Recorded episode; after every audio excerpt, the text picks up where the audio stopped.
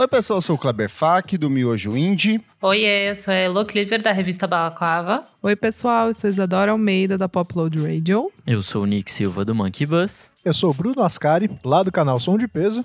Oiê, eu sou o André Aloy, editor de cultura da revista Harper's Bazaar Brasil. Obrigado pelo convite, meninos. Aê! E no programa de hoje, muita gente reunida, porque a gente vai falar de coleções. A gente vai falar por que, que as pessoas têm esse hábito gostoso de colecionar discos, roupas, camisetas, palhetas, várias coisas. A gente vai entender um pouco do processo científico e filosófico por trás disso.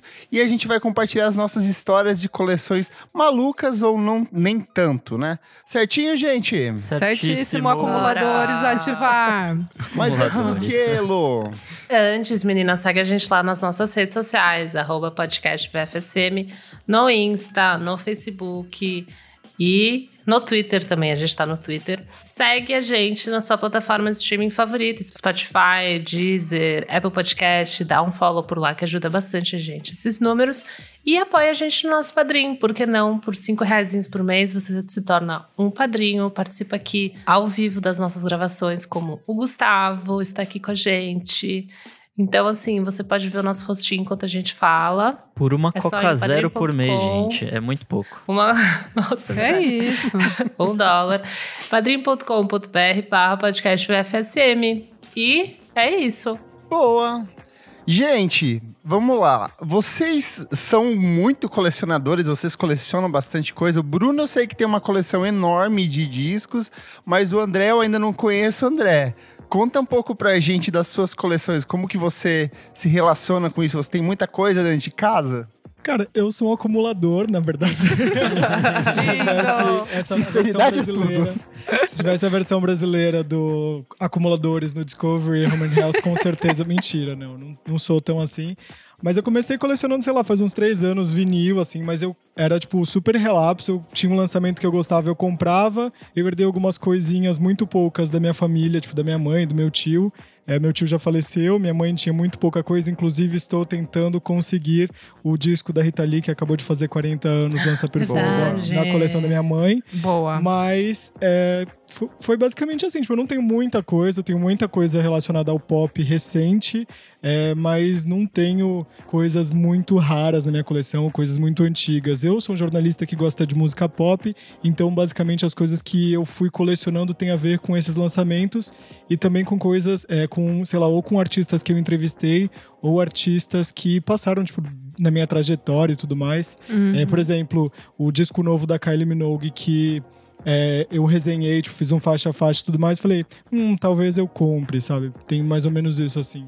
Mas não tenho. E, obviamente eu sou um Little Nade desde pequenininho, que eu sou um fissurado por, por Britney Spears desde os dos anos 2000. e aí eu tenho a, quase a, a, discografia dela, falta só um vinil que se tornou um item raro, que é o Femme Fatale, já tá mais de 500 reais nas plataformas. Nossa! Né? E esse daí eu falei, ah, não, depois eu compro, gente. Ai, 200 reais, muito caro agora. Nossa, eu é um passei vinil... muito por isso, de tipo, deixa pra depois e de repente salta pra, e tipo, 1.500 reais. Ai, é que isso, raiva. Tipo, e, nem, no, nem no eBay, por exemplo, se você comprar em dólar, tá tipo mais de 500 reais, mais de 600 reais. Então tá difícil. Então se você for um ouvinte aí e quiser me mandar e falar assim, eu tenho, quero vender por um preço justo, manda mensagem, é arroba Loister, tá bom? Boa. Bruno, quantos discos você tem dentro de casa? Você tem esse dado? Olha, o último censo. Ter... o último censo, ó, deve, deve girar aí mais ou menos em torno de uns 1.800 discos não. de vinil. Não, tá mais uns 100 CDs, mais ou menos. Gente, eu vou me retirar aqui do podcast, foi um prazer. É, foi é. um prazer, um beijo. Cara, 1.800, isso só disso só de discos. É, só disco de vinil. Fora Ainda deve ter mais uns 100 CDs. Livro e mais um monte de outras coisas que eu sei que você coleciona também. Exatamente. Exatamente. Cara, livro eu não faço nem ideia. Assim mesmo, tem muita, muita coisa.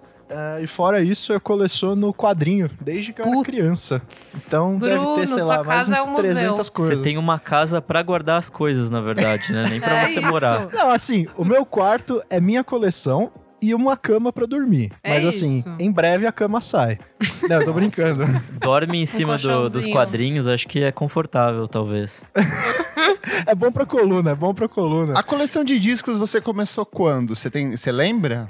Sim, eu comecei, eu tinha uns 13 anos, mais ou menos. Caramba. Ou seja, faz você- 14 Mega anos. É, e foi assim, eu tinha um toca-discos aqui em casa, era um 3 em 1 da Sony.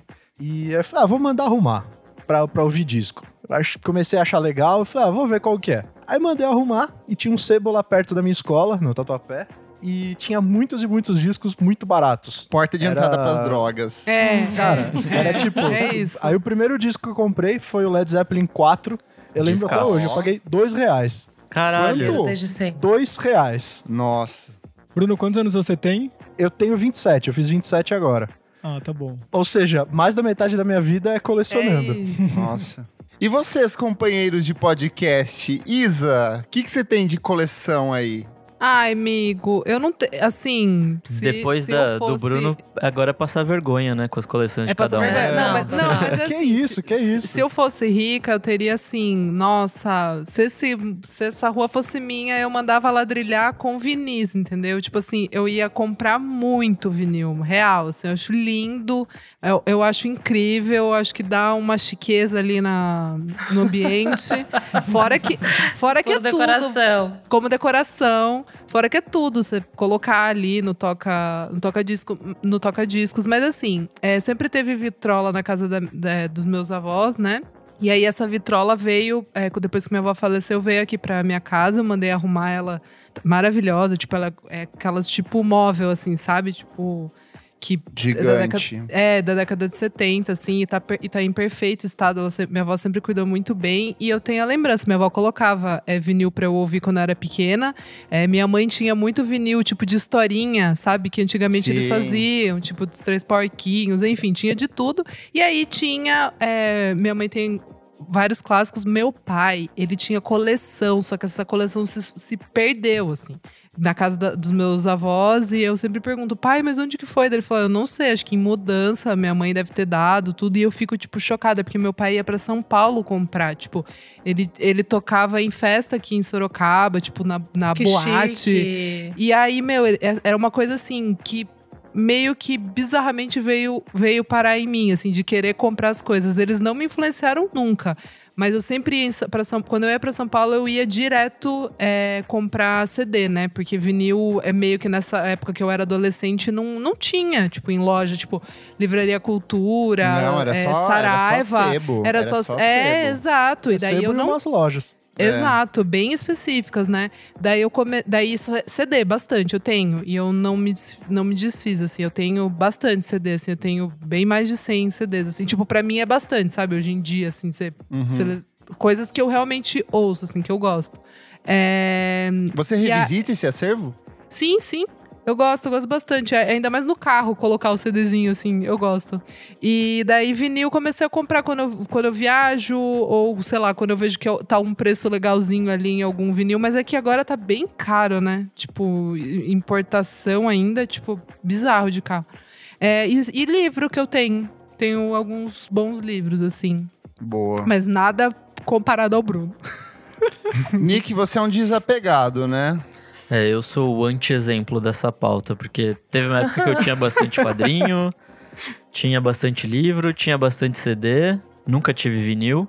Mas aí chegou um momento da minha vida eu falei, ah, foda-se, vou me desapegar de tudo. Tipo, meu quarto tava Chique ficando também. totalmente empilhado de coisas e de, tipo, Coleciona desapegos, então. coleciono isso e quebradas de cara. É isso que eu coleciono na É vida. Nossa. Maravilhoso. Pronto. Mas é isso, é, tipo, eu não consigo, eu não... Eu gosto muito de colecionar coisas, mas chegou um momento que tava muito impraticável, assim, meu quarto tá ficando muito cheio. Aí eu só falei, ah, chega. Aí parei de colecionar. e não foi uma decisão tão difícil, na real.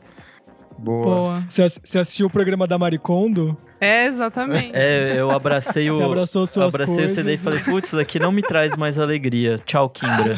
e aí foi isso. Boa. Elozinha, eu sei que é uma acumuladora de revistas, pelo menos, né? Tem Sou. muita coisa. Papel aí rola solto em casa. A Eu sempre sinite fui, pegando cara. forte. Nossa, eu que sou riniteira ainda é foda, assim. Mas eu sempre fui de papel, assim. Eu tava pensando pra essa pauta. Até antes de sacar que eu gostava muito de revista, assim, eu sempre pegava, tipo, em loja, tipo, sei lá, até loja de disco, eu ia ver os discos e ia embora com aquelas. Aqueles flyers, assim, tipo, cinco discos do mês, sabe? Tipo, Aham. Eu sempre fui do time LimeWire e, sabe, eu Amo. baixava tudo, não comprava uma MP4, bosta. MP3. Eu era eu acabei com a iPod. indústria da música. Eu acabei com a indústria da música. Eu, tipo, não apoiei. eu, tipo, não comprava nada. Eu lia nas revistas o que que era legal. Eu lembro muito de, tipo, comprar NME quando eu ia pra gringa. Foi Uhum. como eu descobri, tipo, Vampire Weekend. Eu via, tipo, lançamentos e daí eu baixava. Tipo, não comprava o disco, baixava true, assim, Eu sabe? fui do time pirateiro também. Super Linda. pirateira, Gente, ridículo. eu tinha coleção quando eu era, tipo, mais jovem, assim. Eu tinha mais de 100 CDs de MP3. Tipo, eu baixava, eu via lá o Nossa. Hit Parade da, da Billboard. aí, tipo, top 100 CDs. Aí eu baixava o Baixava. torrent no Emule. Meu pai. E aí, tipo, baixa, daí sei lá, eu descobri Maroon o 5 CD. nos anos 2000, não sei quando, quando eles eram cool. Tipo, se é que eles foram um dia. É, tipo, e aí baixava isso, tipo, eu tinha um caderninho que eu ia lá. CD Meu 1, Deus, dedicada. Top 100 da Billboard. E aí, tipo, os principais CDs. Tipo, era bizarro, assim. Comprar o CD Aí- nunca. Não, eu comprava CD. Eu tenho coleção também de CD, que eu, assim como a Isa, eu não me desfiz. Mas eu tenho esses CDs, assim, preciso até achar onde está pra ver. Meu, será que as apostas de Billboard e coisas que a gente falava Deu nos certo. anos 2000 Nada. vingaram? eu É. lembro que The Verônicas, por exemplo, eu conheci lá. Nossa, Boa. da Verônica, eu conheci no Gossip Girl.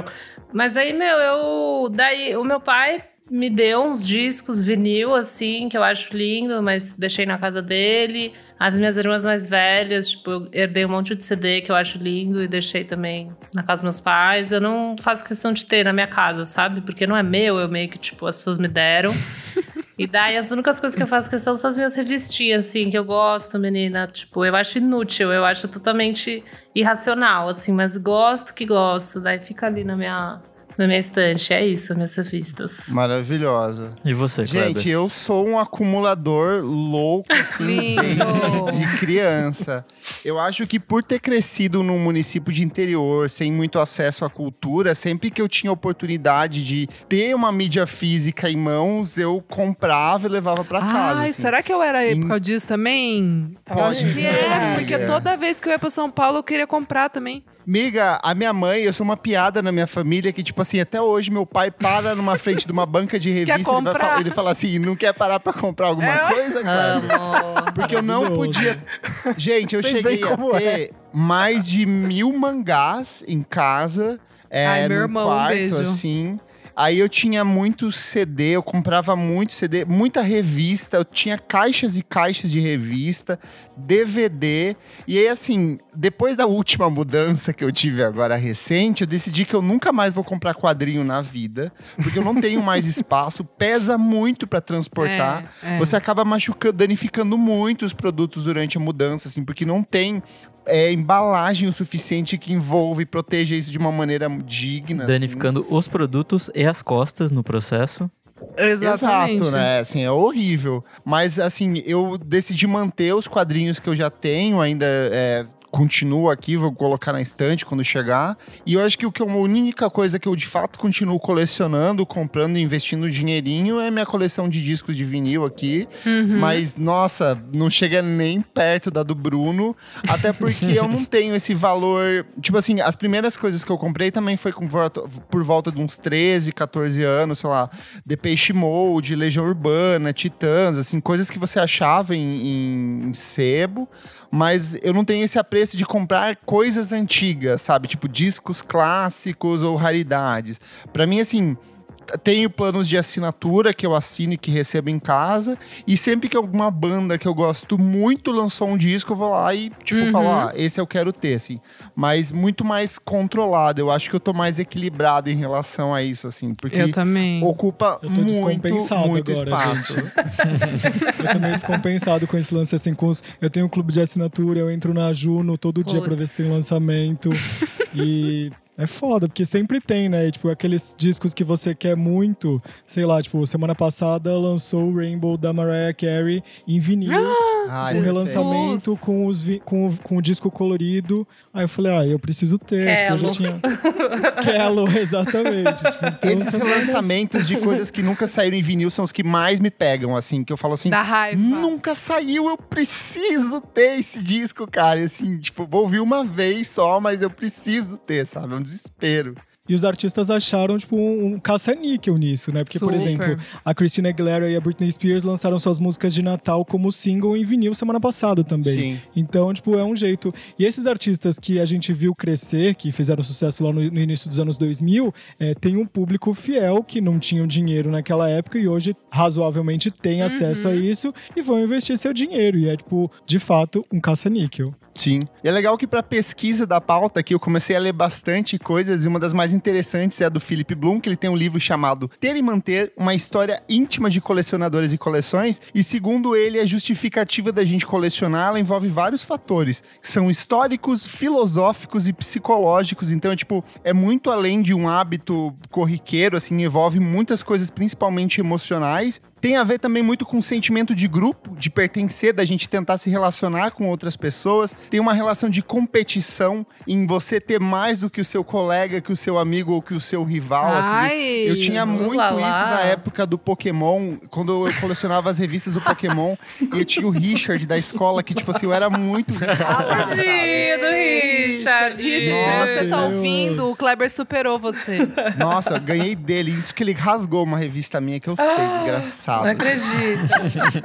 Também tem a ver com os nossos medos, com os nossos fracassos, com os nossos desejos não realizados, em alguns aspectos até dessa nossa tentativa de escapar da morte. Então, assim, nesse desejo de colecionar alguma coisa e de administrar esses objetos pessoais, a gente meio que tá tentando evitar uma série de problemas que são, tipo, psicológicos e que a gente tenta adiar, tipo, meu Deus, eu vou morrer, eu não vou levar nada, mas por esse mínimo espaço de tempo eu vou ser dono dessas coisas e vou organizar elas desse jeitinho que eu quero. Ai, que assim. loucura, É que tem uma coisa também que eu acho interessante, que é uma coisa meio de contar sua própria história através desses objetos. Tipo, Sim, que é uma coisa sim. tão importante pra você que você se apega tanto a isso e faz uma coleção gigante de, sei lá, discos, camisetas. Camiseta pra mim era uma coisa muito de Ai, mostrar Nick, pros faço outros eu tenho uma quem eu, Gente, quem eu sou, assim, e tipo. É a coisa que eu mais faço.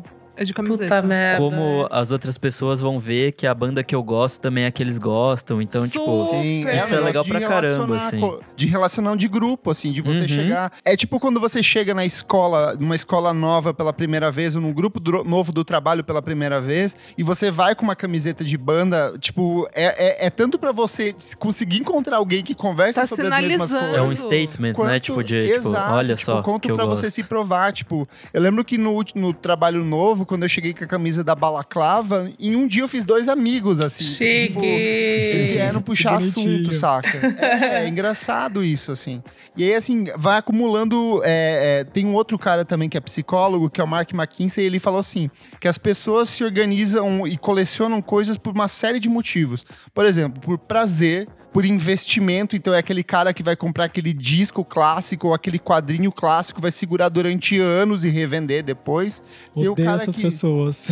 é, é horrível isso. Tem gente que compra coisas, destrói, deixa um único exemplar e depois revende por, tipo, preços altíssimos, sabe? Eu acho isso Pesado. muito louco. Tem pra quem quer preservar o passado, que der uma coisa mais de, de historiador, de gente que de, de fato, assim, encontrou uma série de discos que foi lançada uma única vez e tem um valor histórico que precisa ser preservado em cima disso. Não, também tem aquela galera que, tipo, coleciona memorabilia de um artista, assim, tipo, alguém que Sim, ama os Beatles né? e, tipo, tem tudo deles, assim, tem tipo a cueca Sim. do John Lennon.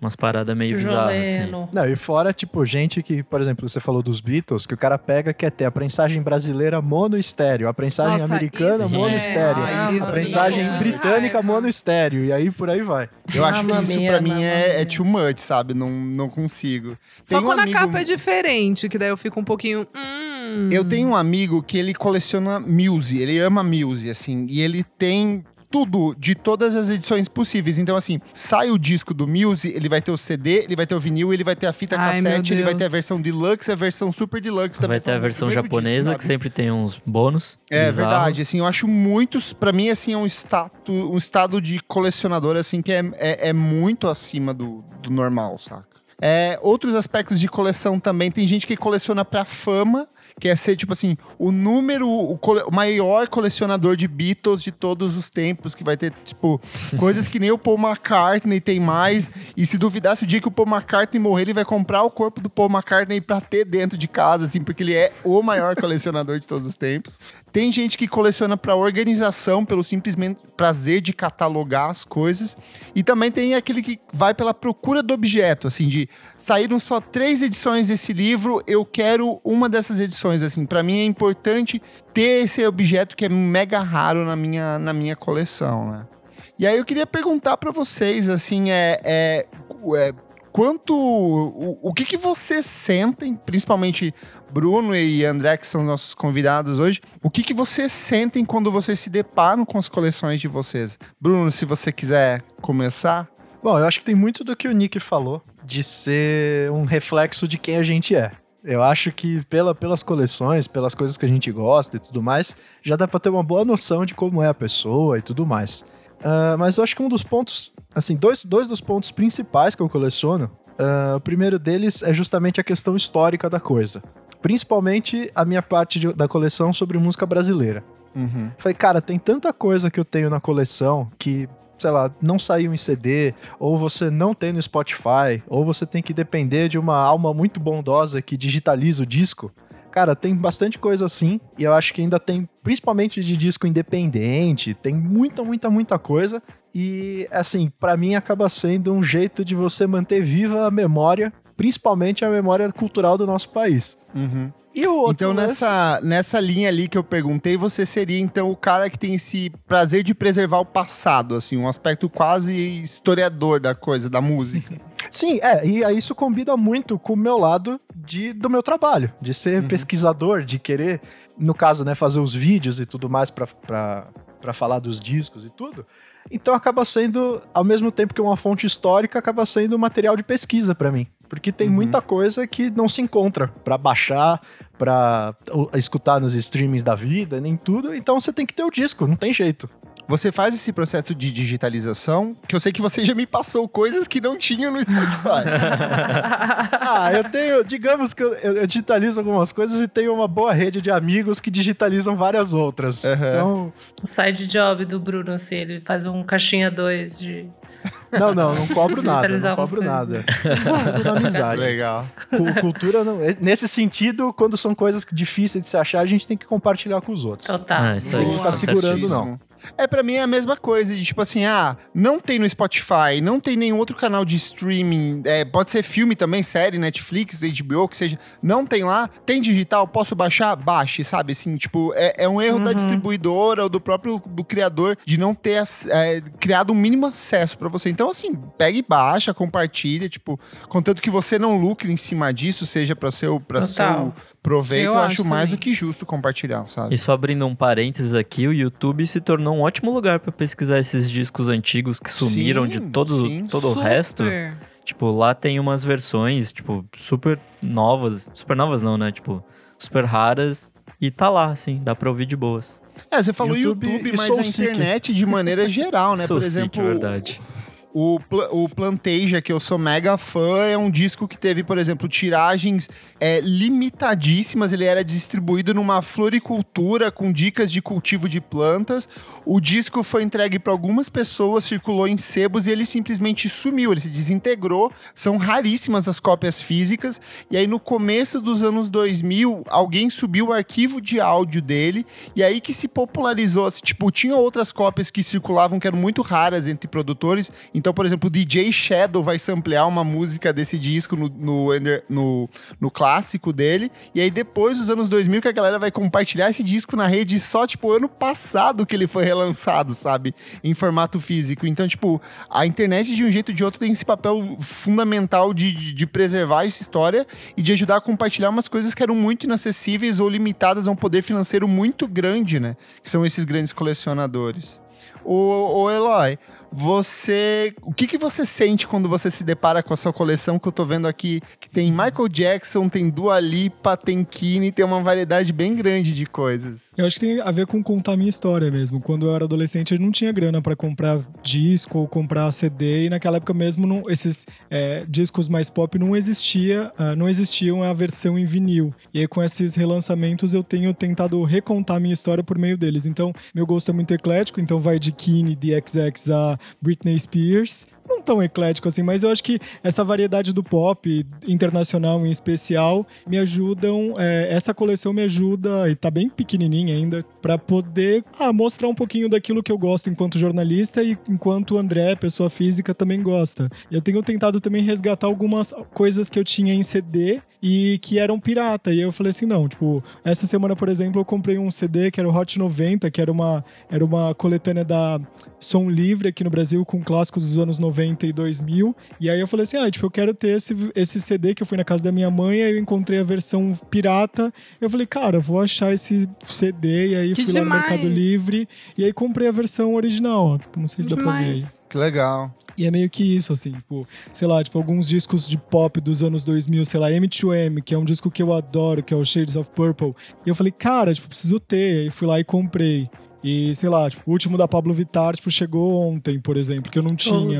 Legal. E aí, tipo, eu- sei lá, o primeiro da Pablo eu tinha em, na versão que era, tipo, Digipack, que ela fez ali pra distribuir. E aí é, um- é, por exemplo, um disco que eu adoraria ter em vinil, que é uma artista que eu entrevistei lá no comecinho da carreira e ainda não, não tive essa oportunidade. Tenho, tenho até o arquivo em Wave. Vou pedir pro Gork e falar, Gork, dá uma prensada aí nesse, nesse arquivo aí, vamos fazer.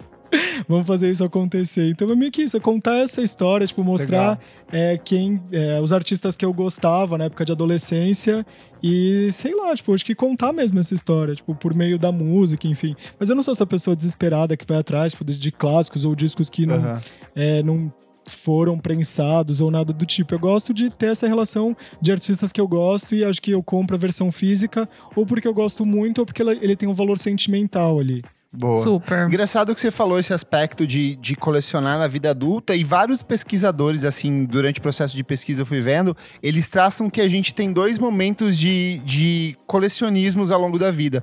O primeiro é na infância, que a gente tem um senso de descoberta, de começar a tentar organizar o mundo em pequenos blocos, em coisas. Então a gente vai ter brinquedos, a gente vai ter, tipo, brincadeiras, a gente vai ter músicas infantis, coisinhas que a gente vai construindo a nossa identidade. E quando a gente chega no período da adolescência, a gente simplesmente acaba com tudo isso, a gente soterra essas coleções, a gente se desprende delas, porque isso perde completamente o valor pra gente, porque o nosso senso de mundo passa a ser outro. E quando a gente chega na vida adulta, a gente começa a colecionar coisas relacionadas às nossas memórias da infância e da adolescência. Então a gente vai justamente fazendo esse processo de resgatar tudo aquilo que a gente perdeu. Então tem muita gente que começa, sei lá, colecionar bonequinhos da infância, tipo, tipo aquela onda do, do Meat Clothes, do Cavaleiros do Zodíaco, que é uma Total. febre entre adultos hoje, custa caríssimo, assim, sei lá, um boneco passa de 3 mil reais, 4 mil reais. Nossa. E era uma coisa que nos anos 90 custava, sei lá, R$1,99, era mega toscão, assim. Então, e isso se aplica para várias outras coisas. Vai, pra música, vai pro cinema, vai para outros tipos de arte. Até coisas é, é, high class, assim, tipo, como telas de pintores, coisas cultuadas, assim, tipo, absurdas. E aí vai dependendo do quanto você tem de, de dinheiro mesmo. Eu acho que o, o efeito Sandy Júnior conta muito bem isso, né? É verdade, Você é vê a verdade. turnê milionária com relançamento de vinis e com caixas e com mil coisas que as pessoas não Super. tinham grana naquela época e hoje elas têm um pouco mais de acesso com a internet, enfim. E acho que conta muito bem essa história do- de, de coleção ou de como se relacionar com coisas do passado.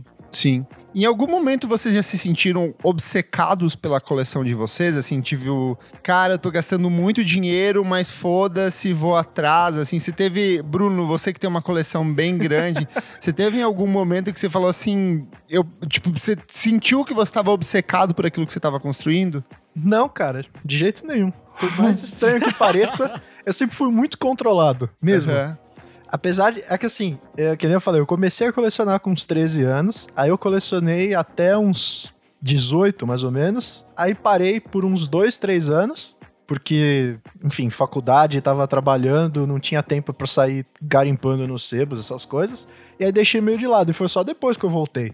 Mas nunca tive essa obsessão do tipo, nossa, eu tô gastando horrores e não sei o quê. Tanto que eu, por exemplo, eu tenho uma, uma wantlist muito grande, mas que também funciona como jeito de guardar as coisas. Por exemplo, que nem eu falei dos discos de música brasileira independente, coisas assim, que às vezes a, a memória falha um pouco. Então a gente usa isso aí pra poder. Vai que numa dessa a gente acha o disco uma vez. Então, sei lá, minha wantlist deve ter 8 mil discos, 9 mil discos. Amigo, mas não necessariamente tudo. significa que eu quero, tipo, muito, muito, muito ter Você todos não vai eles. mega correr atrás. É, não. É tipo, ah, se aparecer e eu lembrar de cabeça, eu vou olhar lá e falar, É, ó, tem isso ainda. tem que esse lembrar, disco aqui, né? que bacana. É. Ou muitas vezes eu acabo guardando porque, sei lá, ah, por exemplo, se, se eu soubesse, se, se tivesse aqui no Brasil, por exemplo, o disco do Planteja que o Kleber falou, ah, eu ia deixar na minha wantlist e falar, ah, se um dia eu achar, eu compro e dou de presente pra você, sabe? Tenho vários discos assim. Você renova a sua coleção? Sim, compro sempre, sempre. Assim, agora com, com questão de pandemia e tal, eu não tenho comprado quase nada. Mas, sei lá, quando tava em tempos normais, né? Eu ia uma vez por, por mês, uma vez a cada 20 dias no centro, pra dar uma olhada num monte de loja, um monte de sebo. E aí, o que eu achava que tava valendo. Que tava barato e tal, eu acabava comprando. Mas nada naquela pira. Você já gastou algum valor muito absurdo por algum disco ou não? Não, não, jamais. Eu pensava que você ia ter alguma coisa assim, que você falou, ai, gastei, sei lá, eu Não, vendi meu, meu Fiat, meu carro e comprei esse disco. Não, de jeito nenhum. Até porque, justamente com os preços tão altos, eu falo, É. Ah, sei lá, por exemplo, ah, Marcos Vale, que é um cara que eu adoro. Ah, Você vai pegar os discos dele da década de 70, pô, os caras estão cobrando aí 800 reais no disco. Aí eu falo, pô, Cara. não, né? Não dá pra pagar 800 reais. Aí, sei lá, tem é, reedição em CD. Tem a reedição da Lights in the Attic, que é uma que eu tenho aqui. Aí você vai lá, sei lá, no CD você paga 100 reais. Aí na outra reedição você paga 200. Aí você fala, pô, ok, é caro, obviamente, é caro. Mas muito melhor do que gastar 800, 900 no original. Eu não faço questão.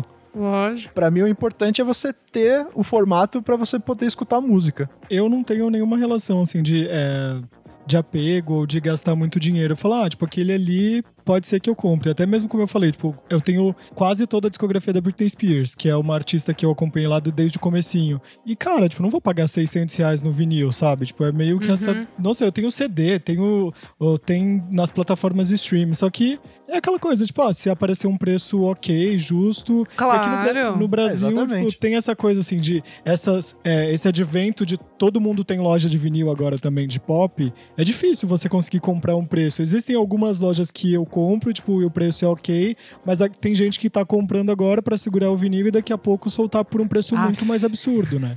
E Esses é muito gente, difícil. Eu tava revendo, eu encontrei uma notinha fiscal, de um, uma nota não, um comprovante de compra dentro de um vinil que eu tinha aqui. Eu comprei é, Grimes, Beths e Juliana Barwick, eram três discos de vinil, todos lançamentos por volta de 2013. Eu lembro que eu paguei 150 reais pelos Meu três Deus. discos. Hoje eu não pago, sei lá... Não, compra não um compra com um. Não Não compra compra um, um. saca? Não Porque a compra gente um. esquece que, tipo, discos, pelo menos, é muito volátil em relação ao dólar, né? Então, um disco, às vezes, sai lá Não dá fácil, pra comprar. fácil, 250 reais, assim, né? Não, em Libra, tipo, se você olha, ah, custa 19 libras, tipo, vai, 20 libras, faz aí vezes 7. Cara, Se fode. É É é ridículo, é ridículo, sabe? Ainda, ainda pode ser que seja taxado, né? Que, Então, que não. isso.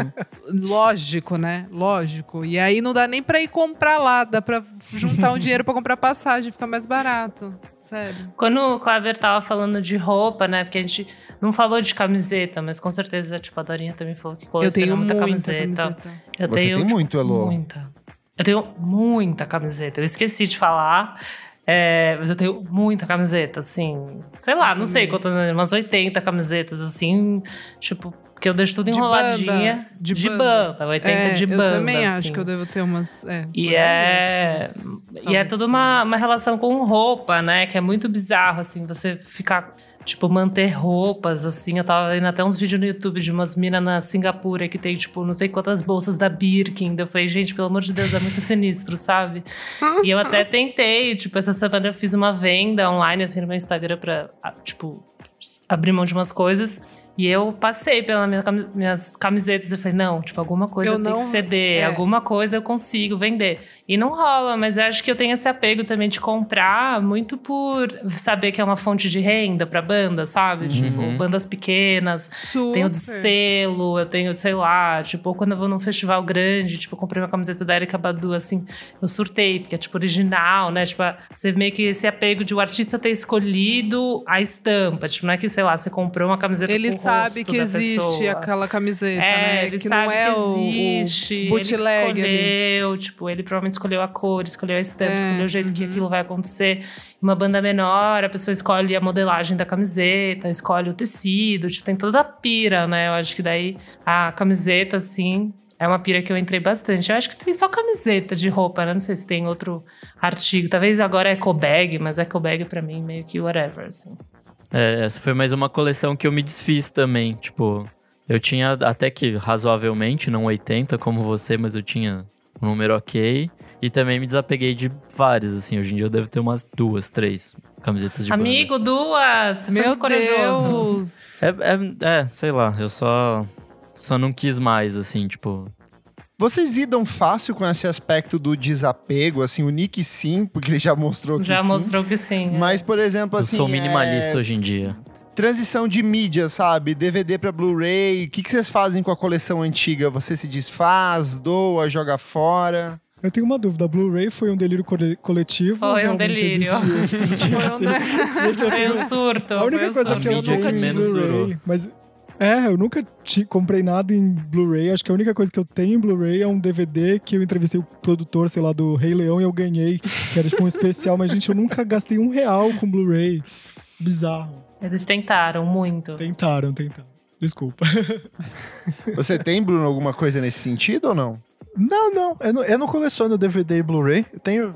DVD eu tenho pouquíssimos mesmo. Foi mais tipo de presente mesmo que eu ganhei. Mas esse negócio da transição, cara, eu não sei, porque o que eu acabo colecionando é vinil e CD mais, né? E pra mim nunca mudou, sabe? Nunca passou por uma nova transição disso. Entendi. Nem uma Ô, Bruno, fita cassete, nem esse- um. Como é que era aquele modelo falido da VHS. Verdade, Sony? tem, tem Não, fita tinha uma mídia da ainda, Sony né? que era muito bizarra, que tipo. Ah, e aquelas Durou fitas pouquíssimo. TDK, assim? Não, era um isso? CD bizarro. Ah, Um é. Laserdisc. Laserdisc. Laserdisc. Eu acho o Laserdisc maravilhoso, gente. Porque é um DVD gigante, horrível. Não era tipo um ruim, disquetão, assim. não era um rolê assim? não, era tipo um. CDzão Era um do tamanho de CDzão. um vinil. E ele vira, ele tem lados Ah. também. Meu assim. Deus, vai riscar tudo, Ele gente. é o Ele, era- pior ele era um dos negócio dois de áudio e vídeo. ele era tipo um mega. Ele, ele saiu na, pra bater de frente com o videocassete.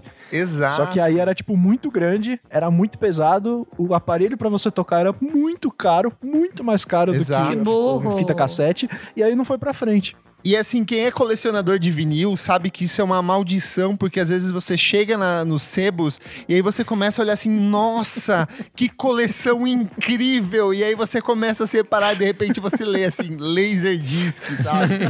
Cara, você tá encalhado assim, ó. É um acúmulo de lixo absurdo, absurdo, absurdo. Eu E as cassetes? Alguém Cara, tem eu cassete? cheguei, eu cheguei a comprar... Ah, tinha aqui em tipo, casa. é... Eu tenho Mas voltou bem um poucas. pouco. Voltou, mas já meio que caiu de Desfiz, novo, você viu, assim, amiga? é. Não, a Urban É. Outfitters agora tá apostando nesses lançamentos de pop todos com Ah, de pop foi? É que meio De que dos tá índios, rolando, só é. que não. Meio que a galera vingou. viu que. É, foi modinha ali em tipo, um 2013 ano e foi caindo. Foi por causa então. do Guardiões da Galáxia. Eles Não, mas aumentaram daí- as vendas, assim, altíssimas Mas por não conta tanto disso. tempo assim, faz, não faz tanto, acho que foi o quê? 2016? Ó, o Gustavo 17? Reis tá falando aqui, a Bjork lançou a obra dela toda em cassete. Foi, se eu não me engano, ano Nossa. passado ou ano retrasado ainda. É, mas já deu uma, já deu uma caidinha, pelo menos no nosso, no nosso nicho. Vai ver o pop e aí vingou. Sim. Vocês já fizeram o cálculo das coleções de vocês, do quanto vale? Gente, eu essas nunca noções? tinha pensado Prefiro nisso. não comentar. Gente, o Bruno tem uma mina de ouro na casa dele. Eu nunca tinha pensado nisso. Só que daí, eu acho que eu até já comentei aqui com vocês. Eu, eu, eu tô na casa dos meus pais e aí eu achei o meu. Eu tenho um box de colecionador do Panic! at the Disco, que é tipo Nossa. CD, DVD.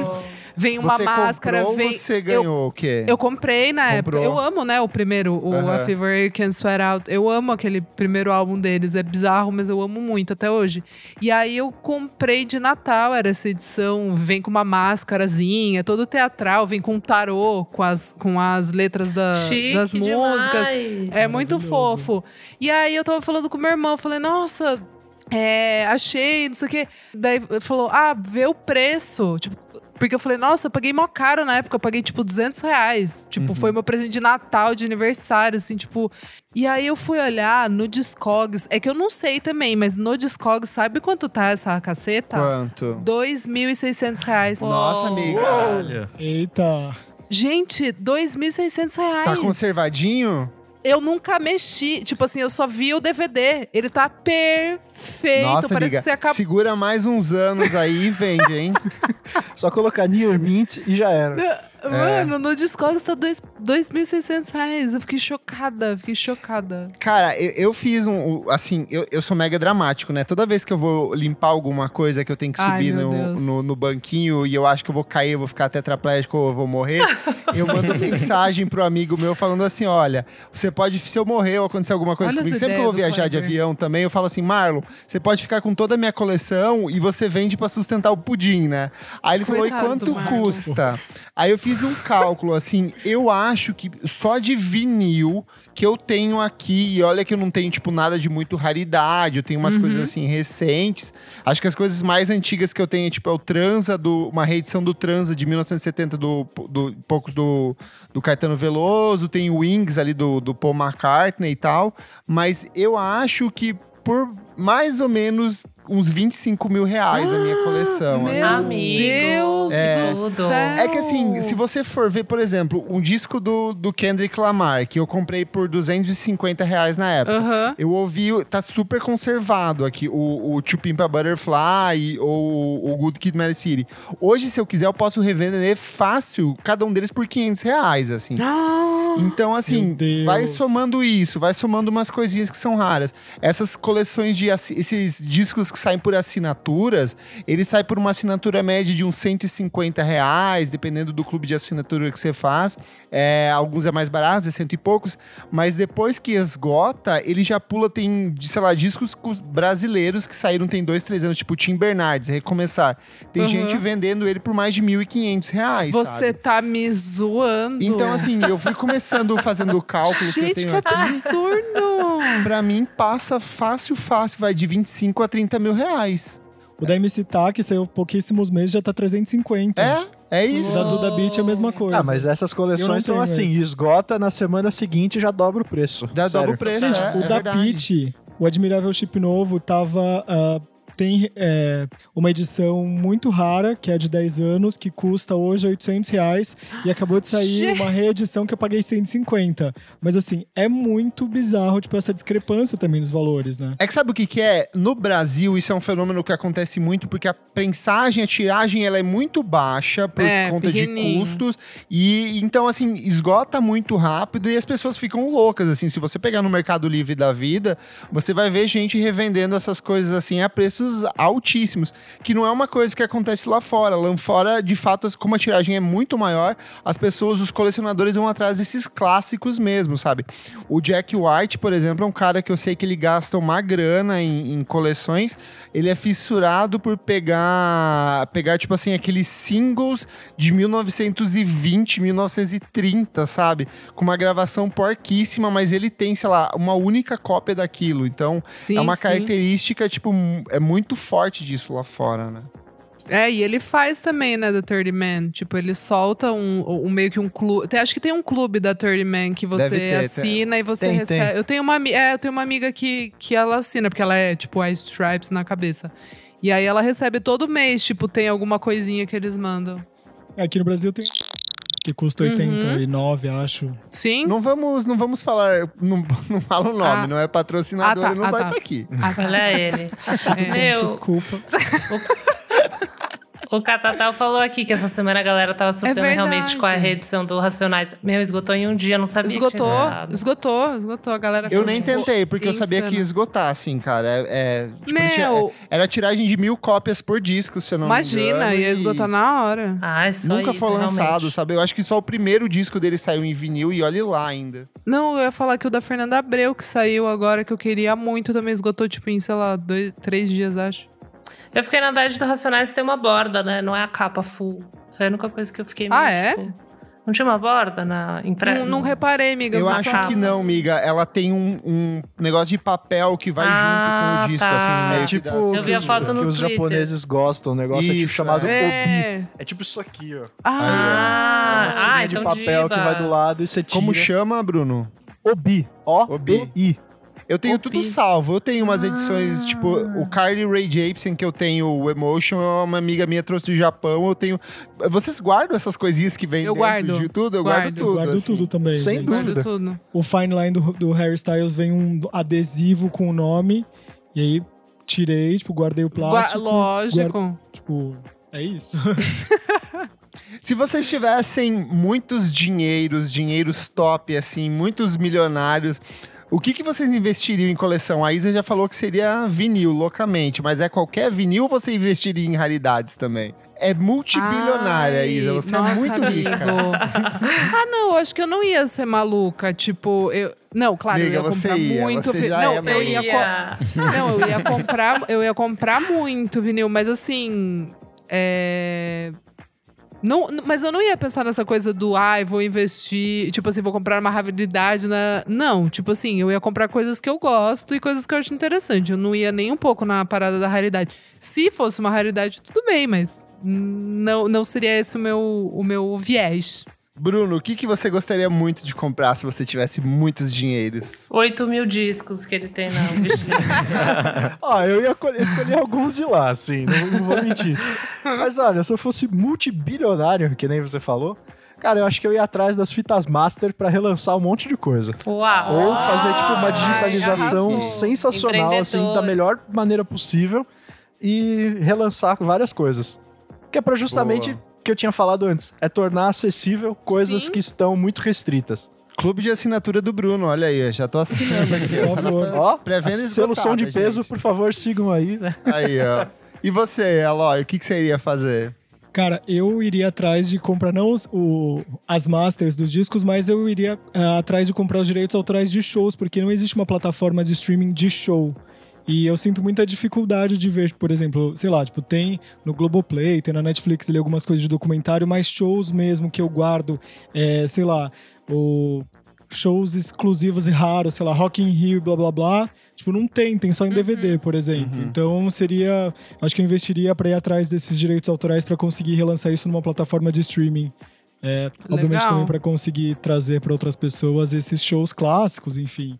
E até coisas que foram lançadas apenas em DVD, porque não existe. Tipo, a gente tem que, de fato. Eu acabei fazendo algumas poucas coisas assim, tipo, ripando para não perder é, a mídia, guardando, tipo, na nuvem, para se eu quiser ter acesso àquele show ou aquele DVD, conseguir. Mas é muito difícil também, tipo, parar Sim. para ir atrás daquele show específico. Sei lá, tem alguns shows muito, sei lá, Friendly Fires no Glaston, acho que é no Glastonbury ou no fim de semana da, da BBC. É um show foda que, tipo, você não acha em lugar nenhum. Tipo, sei lá, acho que Uhum. talvez nem no YouTube tenha. Uhum. E aí, sei lá, acho que iria atrás disso pra conseguir trazer pra uma plataforma. Alô, investidores anjo, vamos conversar.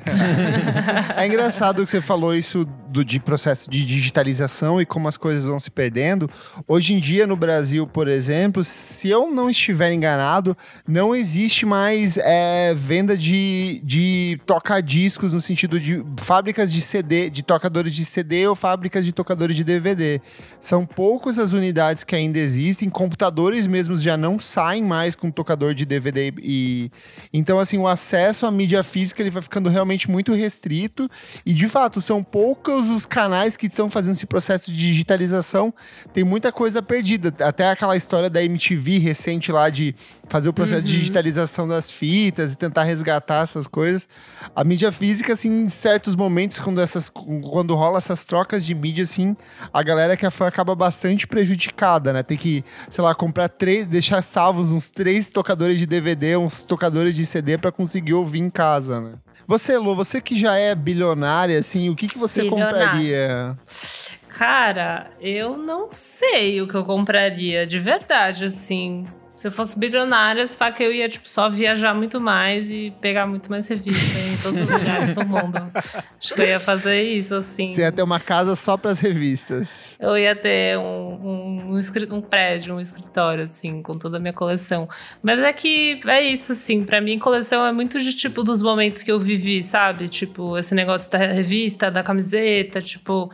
Esses pequenos momentos que eu fui lá, peguei uma coisa, trouxe de volta. E também fiz essa curadoria de, tipo, não jogar fora, não doar. Tem muita camiseta de banda que eu... Que eu, às vezes, eu recebo, assim, que eu dou pra amigo e tal. Então, também tem esse processo de curadoria, né?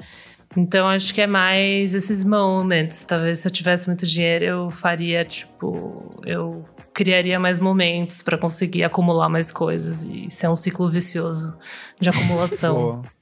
Nick, você voltaria a colecionar coisas se você tivesse dinheiro? Ah, se eu fosse multibilionário, eu gostaria, sei lá, de ter umas coleção meio exótica, assim, tipo. Ele ia ser das raridades. Não, tipo, animais mortos de gente famosa, Ai, empalhado, umas paradas assim. Nossa, Nick, legal, As arrasou. casas que o músico foi assassinado, umas paradas assim.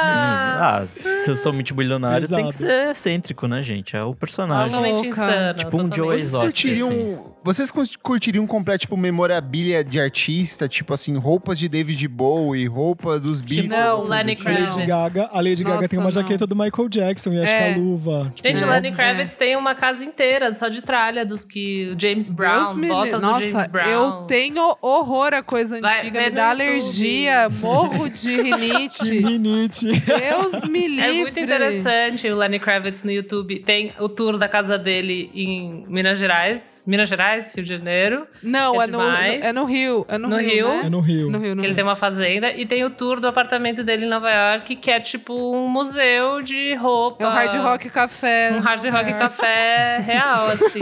Ai, Nossa, Deus me mano. livre, que vibe erradíssima. Acho Sei péssimo lá, isso. né?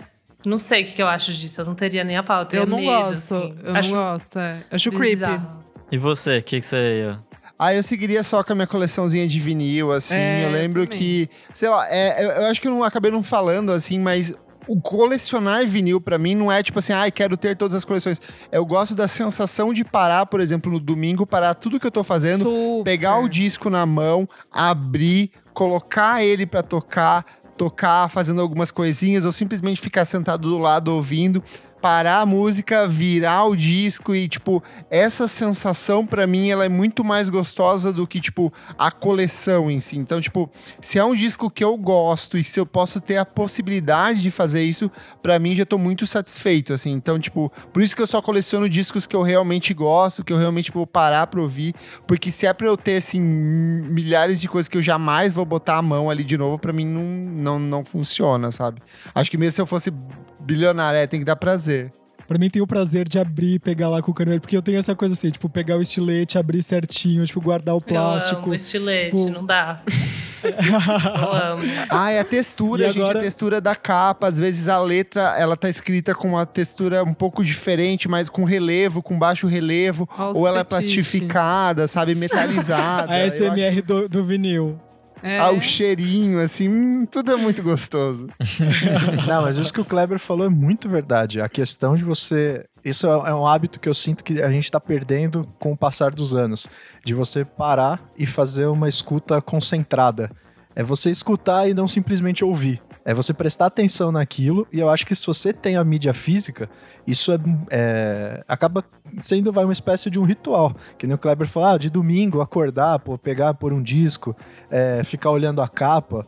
Uh, Uma coisa que faz muita falta nos streamings, que isso eu sou bem chato e adoraria que tivesse, é a questão de ficha técnica. Nossa, o Nossa, encarte, total. gente, o O encarte. encarte, exatamente. O encarte, imagina ali, ó, você conseguir colo- passar com o dedinho ali, tipo, as fotos. Porque é tão bonito, né? O encarte, você ter acesso àquilo, aquelas fotos e como foi produzido até mesmo as letras. Sim, não, hoje em dia o máximo que a gente tem é a letra e agora começaram a colocar os compositores. Mas, poxa, você tem produtor, você tem arranjador, Total. você tem todos, todos os instrumentistas. E isso é um negócio que faz muita falta. E você acaba é, pelas fichas técnicas, conhecendo e descobrindo muitas outras coisas Exato. Que você nunca amiga, descobriria se não fosse por causa Sim. disso. Você tem razão demais. Boa. Então é isso, gente. Falamos aqui sobre as nossas coleções, coisas que gostaríamos de colecionar. Estou fazendo um cálculo aqui sobre o dinheiro da coleção do Bruno e parece ainda que não tem um resultado, porque é muito Como dinheiro, gente. É maior do que o PIB do Brasil essa coleção. Mas vá lá no nosso Instagram, arroba podcast VFSM, conta pra gente qual que é a sua coleção. Os nossos madrinhos queridos hoje participaram aqui, o DJ Catatal, o Gustavo, o Felipe, todos trouxeram seus disquinhos. Então vá lá no nosso, no nosso Instagram e conta pra gente qual que é a sua coleção, o que, que você gosta de colecionar, o que você gostaria muito de colecionar se você tivesse dinheiro. Certinho, gente? Se você tivesse dinheiro. Certo. Certinho. Porra, meu, hoje no Brasil ter dinheiro é tipo, Não, muito sim. importante, então. É que é engraçado. Você, tipo, Eu queria colecionar dinheiro- dinheiro, porque tá difícil. Exato. é. Tem quem colecione, tem quem colecione. Vamos pro próximo bloco, gente? Bora. bora. Não paro de ouvir.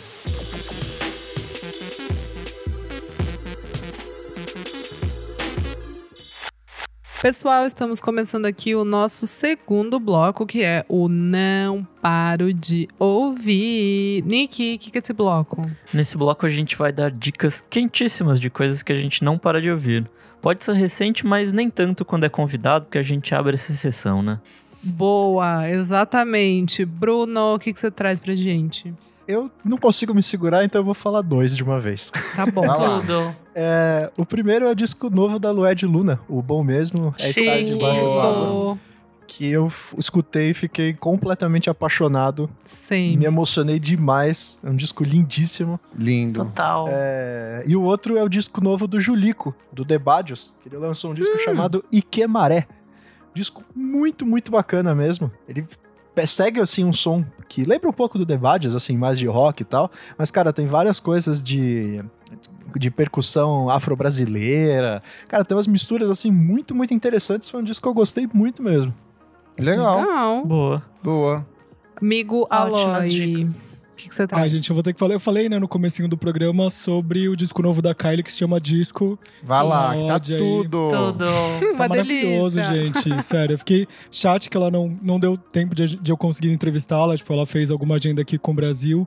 E eu já tinha entrevistado ela, tipo, no comecinho do ano, quando ela veio pro... Acho que o brasileiro, o fã de pop, que foi lá no, no, No Festival Girls. Girls.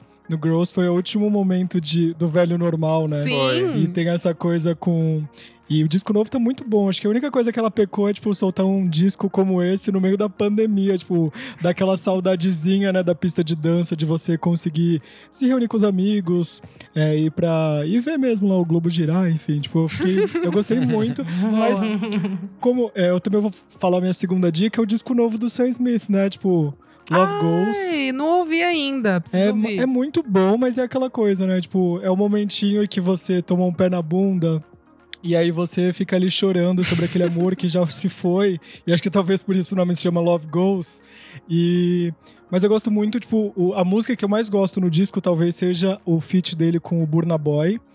E ai, o disco é, é bem gostosinho, assim, tipo, ele tem uma cadência boa, ele vai mostrando um pouquinho sobre esse lado saudosista do amor e que o Sam Smith só quebra a cara. Ai, a gente dá vontade gosta de dar um quando ele. É, dá, vontade de dar um gosta. abracinho nele e falar assim, ai amigo, vamos falar sobre amor, vamos falar, tipo, vamos dançar um pouquinho, tipo, me conta os seus males, o que que você fez com esse último amor? Eu sei que você sofreu bastante, mas é meio que isso, assim. Vai dar certo, Boa. vai dar certo. Ah, eu Esse gosto. bloco é dedicado para as gays.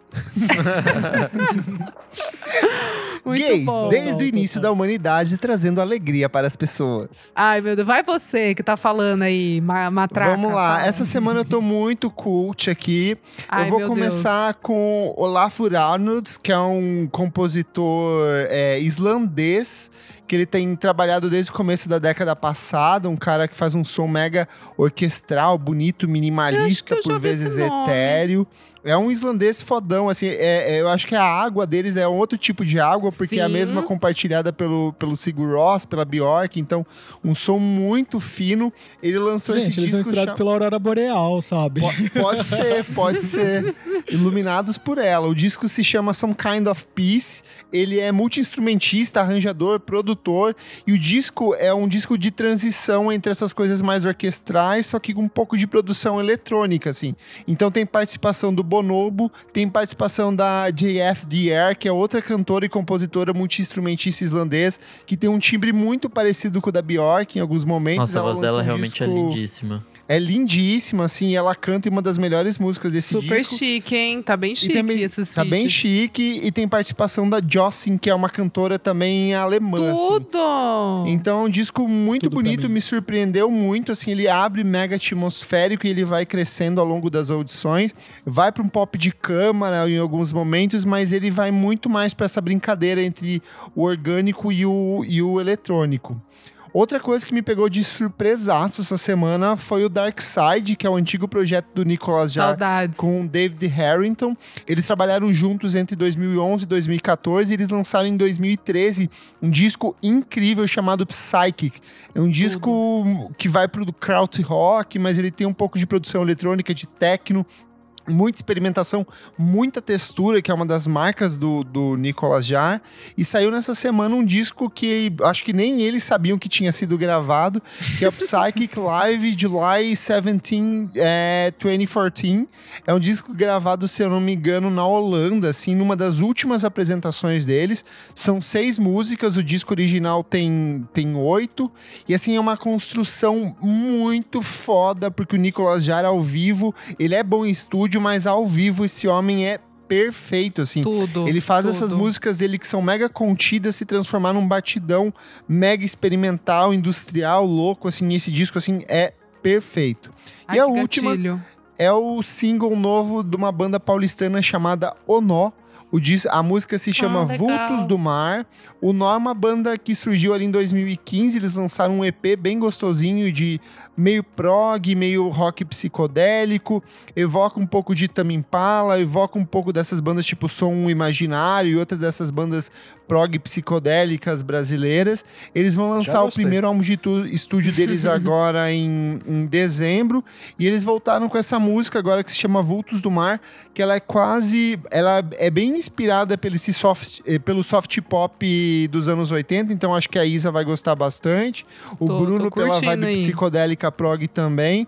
E eles fazem um som assim bem competentezinho, assim, não é, não vai mudar a sua vida, mas é um som muito bem trabalhado, muito gostoso de se ouvir. Eles Boa. fizeram a primeira Deep Sessions do Monkey Bus. Que foi bem foda. Verdade, foi bem legal. Ah, que fofo. Eu fiquei curiosa, Tudo. vou ouvir. Nicks. Bom, hoje eu tenho duas dicas. Uma, na verdade, é meio requentada, que é o Bart is Strange, que lançou o disco Live Forever, que é muito, muito, bom. Muito bom. Eu, na época que indiquei, indiquei alguns singles, só que eu nem lembrei Isso. do disco de ouvir. E aí o Kleber fez a, a resenha no Miojo, e aí eu li a resenha e, e concordei muito com o que ele falou ali. E esse disco, de fato, assim, ele traz muito Block Party, TV on the Radio, a- o The Antlers, que o Kleber colocou também, eu achei muito Sim. foda o... Ele cita The Antlers, assim, num trecho. Sim, assim, sim. E os próprios caras da banda adoraram a transformação que ele fez no verso ali. É muito bom. É, o jeito que ele cria as coisas é bem legal, assim. Ele junta, tipo, um rock com uma música meio soul de vez em quando. Enfim, é tipo, tem bastante coisa misturada nesse rock. Pra mim é muito TV on the Radio mesmo, assim, tipo, dessa A- questão As de. questões de... negritude que ele explora nos versos, assim, é bem legal, porque tecnicamente esse indie rock dos anos 2000, ele é muito escapista, assim, fala muito sobre baladas, sobre vida noturna e tal, e ele traz um lance político, assim, que é muito interessante de um jeito muito forte. A voz dele também é muito boa, né? Sim, sim, demais. E eu acho que o que mais mostra pra mim é aquela Kelly Rowland, que. Que é tipo Sim, uma coisa meio R&B zona, assim, tipo, né? é, é muito divertida essa música. Eu gosto de Mustang, eu acho, assim, uma música fortíssima, sabe? Sim, boa demais. Minha segunda dica é, na verdade, um disco que foi lançado em agosto, que é um cara chamado Oscar Jerome, com um disco chamado Brief Deep. Também esse rolezinho jazz, neo soul, funk, hip hop, indie, dessa ceninha inglesa de jazz. É, puta, é muito bom. Eu gosto muito de três músicas, que é a Sun for Someone, Your Scent, que pra mim é uma das melhores músicas desse disco, e Gravitate.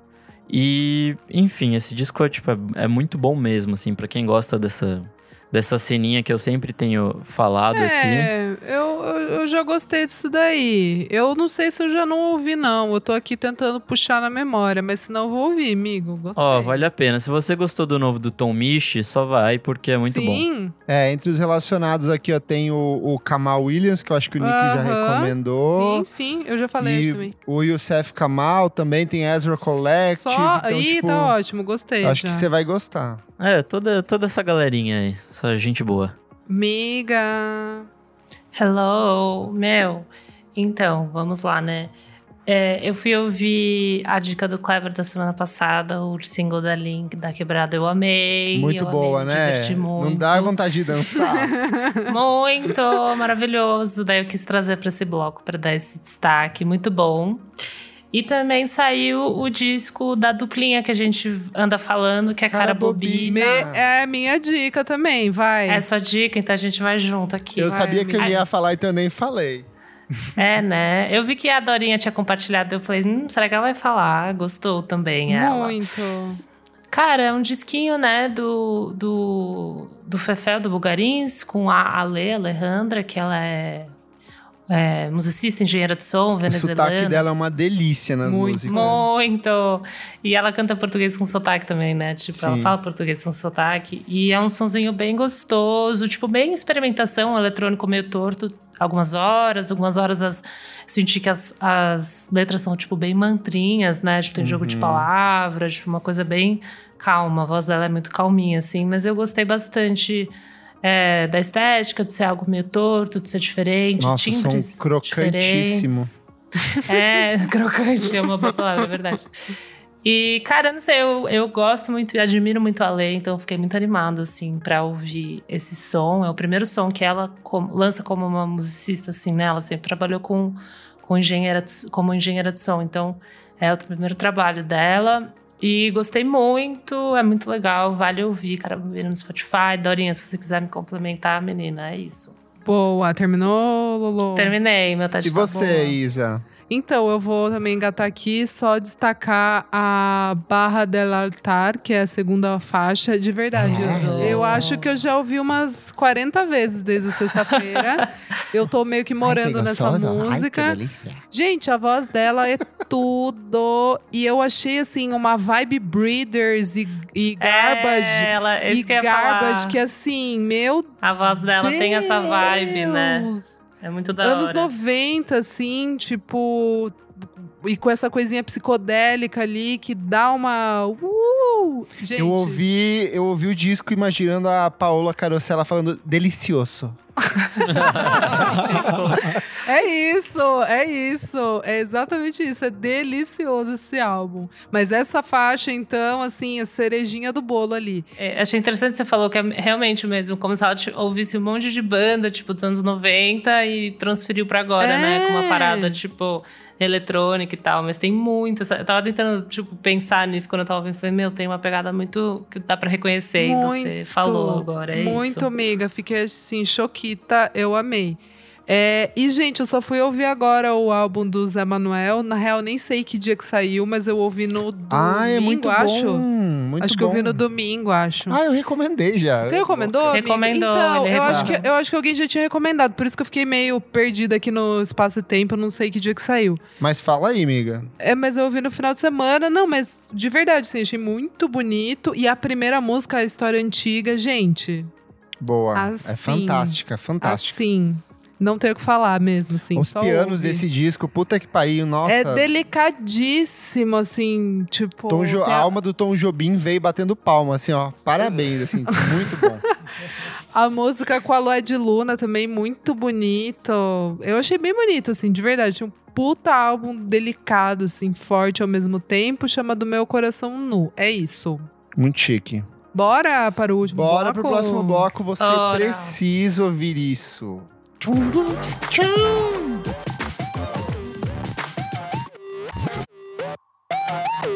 Chegamos aqui ao terceiro bloco. Você precisa ouvir isso. Kleber, o que, que é esse bloco? Nesse bloco a gente traz dicas de coisas atemporais, pode ser livro, série, notícia que a gente leu e gostou, qualquer coisa informativa especialmente para você, nossos ouvintes, ou para os nossos queridos madrinhos, como o querido Gustavo Reis Louro aqui, ó, sempre participando. Esse bloco hoje em especial é para você, Gustavo.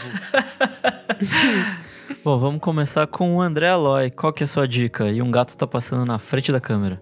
É O verdade, Ginho é meu gato, que ele tá fofo. Ele já veio várias vezes, já expulsei ele, mas ele quer ficar aqui com vocês, mas tá Ah, tudo certo. Tudo certo. Participação especial, tá tudo Vou bem. compartilhar um link que eu vi hoje, que é possibilidade de a gente ter começar a ter vacina Arrasou!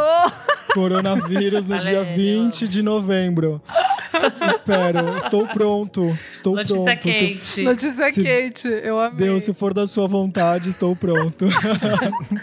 Não, brincadeira, mas eu vou, vou falar de uma artista britânica que eu tô acompanhando, tipo, ela vai estourar em algum momento, que é a Celeste.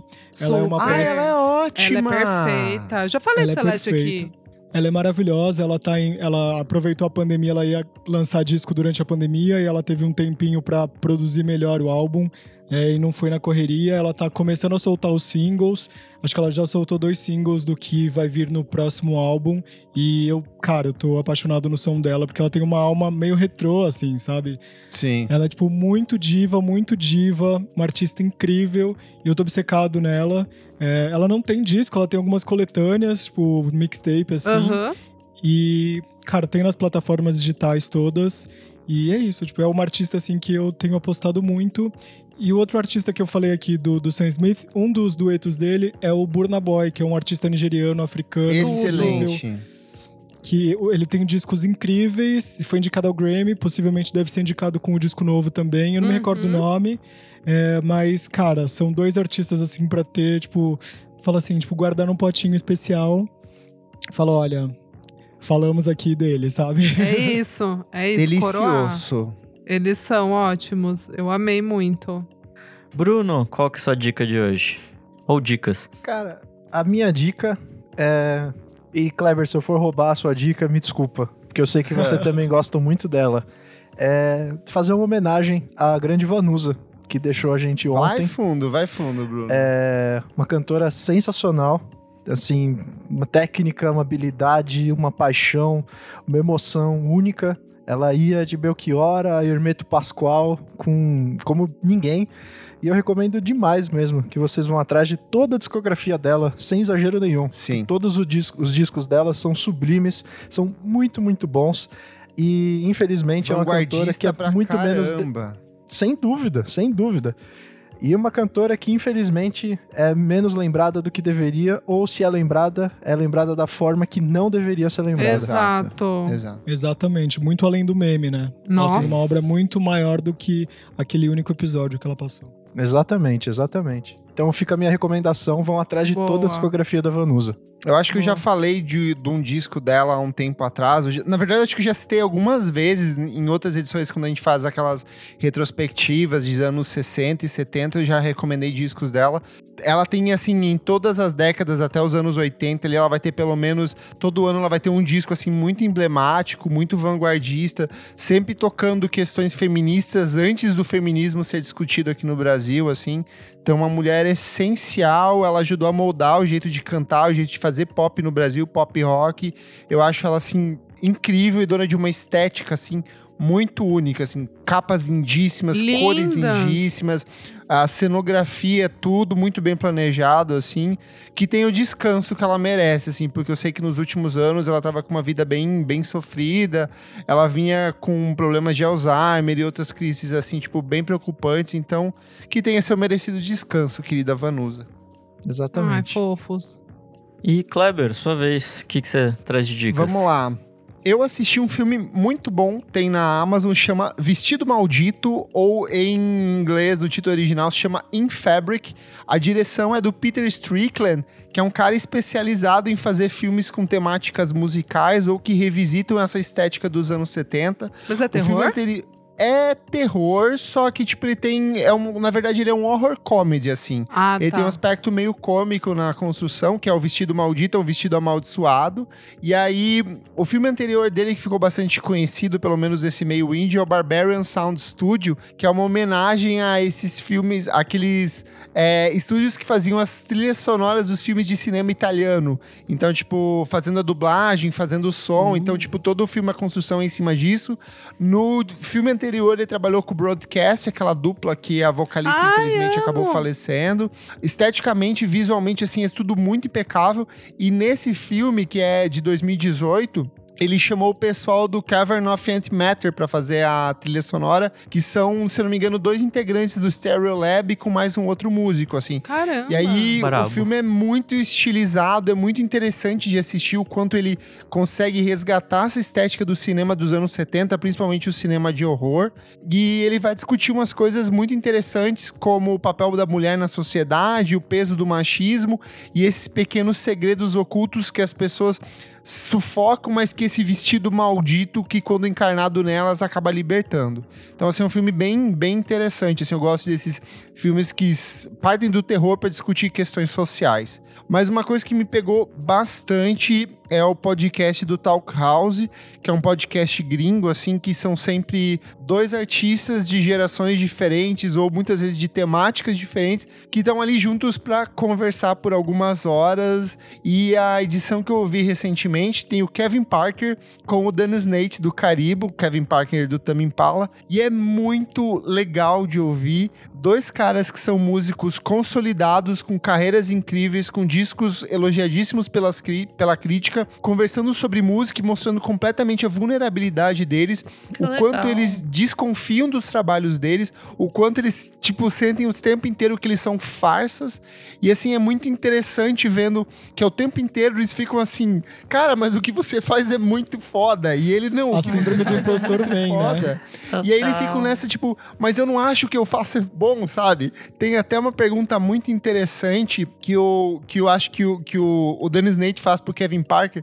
Ele fala assim: quando você faz as suas músicas, você imagina você cantando ou você imagina outra pessoa, sabe? Então é muito interessante esse negócio da, crise, da síndrome do impostor, o quanto ela afeta mesmo pessoas assim que são gênios da música, nomes incríveis e tipo que isso também é uma coisa que acaba se refletindo na gente. Então eles partem dessas discussões sobre música sempre, mas a discussão é sempre muito mais profunda, então vou recomendar muito que vocês ouçam Talk House, podcast gringo. Que legal. Boa. Amei. Isa, e você?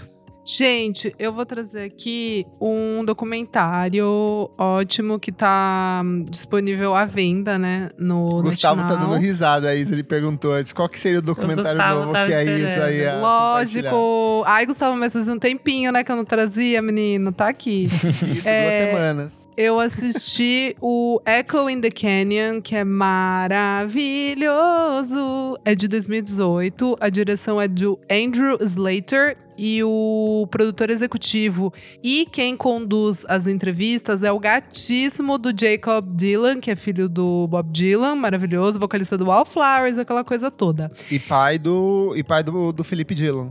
Exatamente, sobrinho irmão de. Aquelas loucas. É, e, e aí, gente, o babado é o seguinte: o Jacob Dylan, ele com um amigo dele, que agora eu esqueci o nome, que eu acho que é o, o diretor ou é o um dos produtores, é.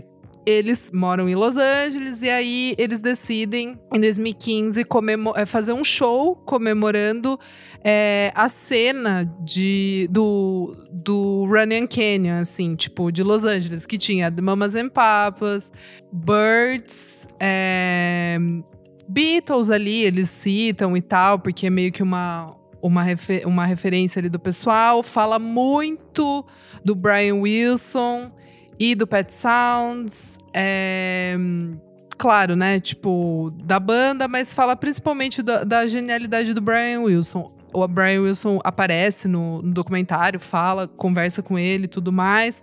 É muito legal. Daí, tipo, vão rolando essas entrevistas com, sei lá, integrantes do Buffalo Springfield, é, fala com o Eric Clapton. Daí corta pro show, pra esse show que eles fizeram, que daí tem Fiona Apple cantando, Beck, É, a Jade, que é uma cantora que eu não conhecia, achei ótima. Nora Jones. Aí tem também, tipo, ele falando com o Tom Petty. Assim, é gigante reverenci reverenciando gigante. Então, é só gente maravilhosa no, no documentário. É super gostoso, porque não fica aquela coisa só falando, falando, falando, falando, falando, falando, falando. Tipo, chuva Onde dá de. pra assistir, Isa? Tá no NetNow, amigo. Tem que pagar, mas deve dar pra achar e fácil aí nas internet. É, é legal porque daí tem esse respiro, assim, sabe? Tipo, toca, é, toca uma música, daí aparece um pouco de uma entrevista, daí corta pra uma outra em um outro lugar. Então ele é bem diverso nesse sentido, assim. E eu achei ótimo porque ilustra muito esse período que é super curto, tipo de 66, 65 a 68, que foi muito. é, foi muita explosão, assim, pra- e que influenciou toda uma cena que viria depois até hoje, assim, sabe? Tipo, quando você para pra pensar, realmente foi muito, muito importante todos os álbuns que saíram nessa época. Então, super recomendo Echo and the Canyon. Boa. Elô, e você? Gente, eu, vou- eu venho com um documentário também pro Gustavo, pra ele poder ter uma jornada dupla. Nós. Gente, eu fui ver o documentário do Blackpink no Netflix. Ai, Blackpink, eu amo. a fase K-pop chegou. Eu amei. Não, assim, né? Tipo, bizarro. Começando pela palavra bizarro, porque eu acho que é a palavra que define tudo, né? Tipo, as garotas assim, trainee, 5, 6 anos lá, dançando, cantando. Tipo, tinha uma que nem Fábrica sabia talentos. se. Fábrica de talentos pesado. Tinha uma que nem falou que nem sabia se era isso que gostava de fazer mesmo, mas estava fazendo. Achei bizarro também, mas tudo bem. Tipo, quem nunca? E. Mas assim, eu não sabia que uma era da. Uma é tailandesa, a outra é coreana, mas cresceu na Austrália. Tipo, elas são muito diversas, eu Uou. não sabia disso, assim. E é muito interessante. E daí, óbvio, que daí eu fui ouvir, né? Tipo, já amei, é maravilhoso. Mas é uma surra de informação mesmo. Bom, eu tinha esquecido que elas tocaram no, Coache- no Coachella, né? Então, assim, Super bombadíssimas, iconic. gigantes, icônicas, icônicas de verdade. Gostei muito. Não me deu muita vontade de procurar o trabalho dos outros K-popers, assim. Eu fui ver lá o- os caras, aquela, aquela, aquela trupe de sete meninos. Eu não gostei tanto. Achei BTS. Blackpink muito mais legal. BTS. É que é muito jovem pra você esse, já não... Muito jovem. E eu gostei mais do Blackpink. Parece que você tá numa balada dos anos 2000 ouvindo Pitbull, juro. Tem umas horas que é a mesma estética, a mesma estética. Então é isso. Documentário Boa. do Blackpink no Netflix. Boa. E você, meu amigo Nick das dicas? Bom, e- essa semana eu tenho um selo pra indicar. É um selo chamado Jazz is Dead, de um cara chamado Adrian Young e outro cara chamado Alisha Dead Muhammad. Só o Bruno conheceu ele. É, eu não conheço, só o Bruno. Grandes Acho lançamentos de não. 2020. Cara, sim, sim, exato. É, eles têm vários discos que chamam Jazz is Dead 001, 002 e aí por aí vai. E aí o primeiro foi tipo uma grande coletânea com gente pra caralho, assim, tipo é, de Roy Arias, Gary Bartz, é, Brian Jackson. E aí tem uns caras aí no meio também, tipo Azimuth e Marcos Vale, que são, né, os caras. Tudo. E aí, ao longo do tempo, depois deles lançarem essa primeira coletânea, que é tipo um catadão, eles fizeram discos é, específicos de cada um. Então, o 003 é, o do, é do Marcos Vale e é sensacional. E o 004 é do Azimuth, que também é muito bom. Eu tava ouvindo antes de, de começar a gravar aqui. Cat Jump é uma música maravilhosa. E também Apocalipto é, puta, um jazzão fodido de 9 minutos e meio. Pra você que curte essa vibe, só vai que é muito bom. E pra falar um pouco mais desse Adrian Young, ele é um tipo um produtor fodão, que já trabalhou com muita gente foda. E eu conheci ele é, quando em 2015, 16, eu acho, ele se, juntou com o Ghostface Killah pra lançar um, um disco que chama 12 Reasons to Die. E aí ele lançou um segundo volume, que lá não é tão bom assim, mas vale, vale muito a pena é, seguir na, na carreira desse cara, porque ele tem muita coisa foda. E é isso. Boa, Boa. arrasou, amigo. Muito bom. Bora ler comentários? Comentário referente à última edição do programa, o Eterno Revival da Disco Music, em que a gente falou de Jesse Ware, falou de Rush, Rushing Murphy, a gente falou de Dua Lipa. E aí, comentário aqui do Everything's Overgrown falou assim: Além desses três discos, quem me abriu muito a cabeça esse ano para entender e embarcar na música disco foi o Alan Palomo, Neon Indian.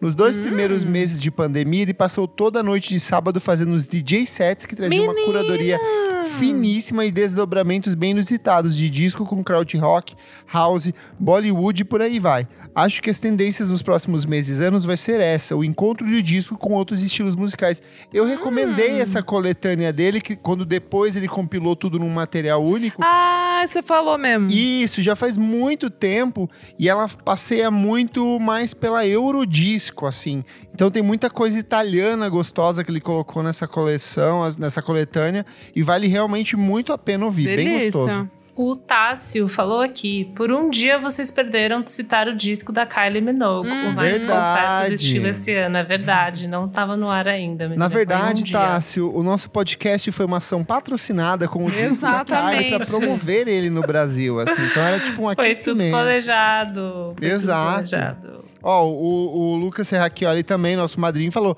baita análise, curti demais. E amanhã tem o lançamento do novo disco da Kylie Minogue, Disco. Por dentro. Por sinal, é, eu quero aproveitar só para fazer uma correção também referente à última edição, que eu falei em determinado momento que era uma parceria entre a Diana Ross e o George Moroder. Só que é Donna Summer e Dona George Moroder. Summer, Tipo, ela, Love. essa que era a parceria clássica, porque antes eu tinha falado da capa da- do disco da Jessie Ware, que é inspirado no disco da Diana Ross, então eu acabei bagunçando as, as minhas ideinhas aqui.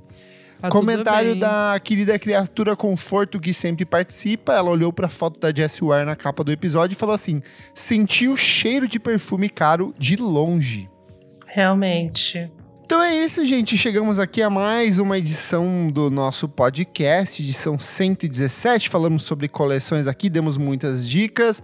Bruno, conta pra gente suas redes sociais, onde as pessoas te encontram. Fala sobre o seu maravilhoso canal lá no YouTube. Opa, muito obrigado pela parte do maravilhoso. Ah, quem quiser acompanhar, eu tenho um canal no YouTube chamado Som de Peso, no qual eu falo sobre música. Tem desde jazz, de coisa nova, coisa antiga, é, soul, funk, rock, rock progressivo, um monte de coisa.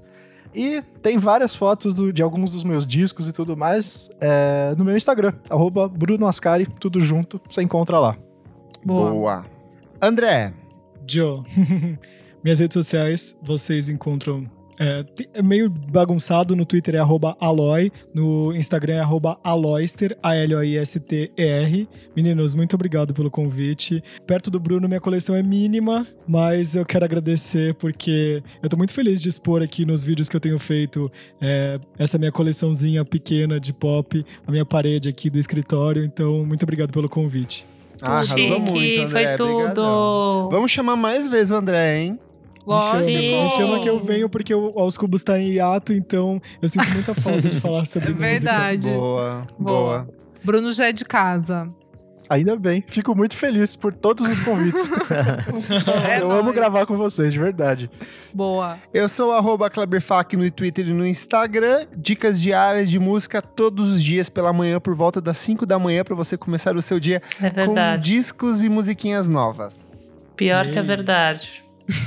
Pior que Eu sou arroba Elocliver no Insta e no Twitter. E arroba Revista Balaclava lá no Instagram também, garotas. Mores, arroba Almeidadora no Instagram e Almeidadora Underline no Twitter. Eu sou arroba Nick Silva no Twitter, Nick Silva no Instagram. E é isso aí. Não esquece de seguir a gente nas nossas redes sociais, arroba podcast VFSM em todas as plataformas. Apoie a gente no padrim.com.br barra podcast VFSM. Assista as nossas transmissões aqui, como o maravilhoso Matheus Moreira, que está assistindo agora a gente. Não esquece também de seguir a gente na sua plataforma de streaming favorita. Estamos em todas elas, inclusive no YouTube. Muito obrigado pela sua audiência e até a próxima edição do programa. Vote consciente. Tchau, Sim. tchau. Beijo. Beijo, obrigado. Beijo.